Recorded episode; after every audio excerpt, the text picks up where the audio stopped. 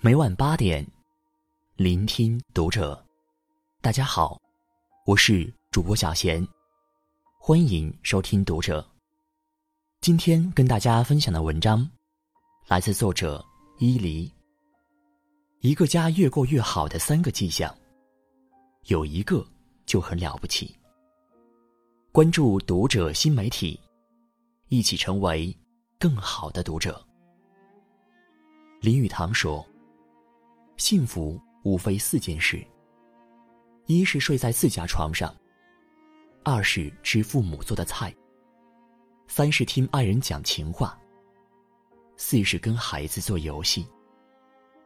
人这一生最治愈自己的地方，是家；最在乎自己的人，是家人。好的家庭，不在乎金钱多少，只在乎真心有无。不介意房子大小，只介意包容多少。好的家风也莫过于小事不争对错，大事有商有量，往事不翻旧账。小事不争对错。作家艾小羊曾经讲过这样一个故事：一次他在朋友家留宿，晚上他和朋友一起去吃了夜宵。饭后回到住处，朋友从冰箱里取出两盒鲜奶，递给他一盒。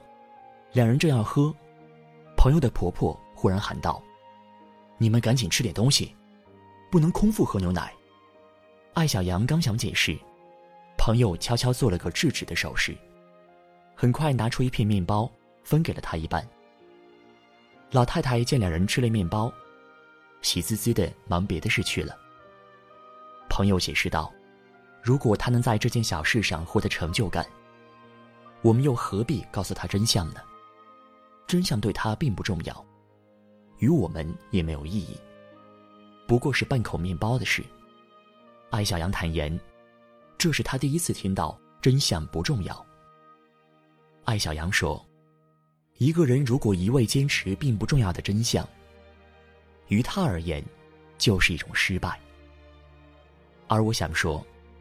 一个家庭，如果始终在鸡毛蒜皮的小事上纠结对错，那更是一种愚蠢。以前单位里有个同事，每天早晨放下包，都要和我们抱怨一下家里的鸡飞狗跳。婆婆今早做的饭，不讲究营养搭配，爸妈观念落后，昨晚又给孩子用尿布。老公不够认真，冲奶粉时的比例又不精确。他说的最多的话就是：“那么做不对，我肯定得说他一顿呢。”终于有一天，他不再抱怨和唠叨，脸上也没有了神采和光芒。我们才知道，她的老公跟她提出离婚了。在鸡零狗碎上争对错，在细枝末节里辩输赢，最容易产生怨气，也最容易耗尽热情。家是安乐窝。不是辩论场，家是避风港，不是决斗场。在无关痛痒的小事上，彼此包容；在无伤大雅的细节里，懂得退让。留得住爱，才守得住家。大事有商有量。前段时间热播的《都挺好》里有这样一个细节：偶然之间，苏明成听说投资实业稳赚不赔。回家后，他和妻子朱莉商量投资，然而朱莉谨慎，只想安稳度日，于是拒绝了他的提议。苏明成表面打消了念头，私下里却偷偷卖了车，又跟舅舅借了一笔钱，动用了家里的存款，最终凑够三十万入了股。朱莉从他人口中得知真相后，特别生气的问苏明成：“你有没有跟我商量过？我还是不是你老婆了？”小两口原本恩爱有加，然而因这件事产生了隔阂，最终劳燕分飞。婚姻里有一种心寒，叫我拿你当亲人，你把我当外人。我对你坦诚相待，你却对我遮遮掩掩。所以朱莉并不是小题大做，而是在大事面前，一方擅自做主，一方蒙在鼓里。这本身就是一种不公平。有句话说得好：“不要夫妻千担粮，只要夫妻好商量。”大事上，一问一答，有商有量，才是一家人最舒服的相处之道。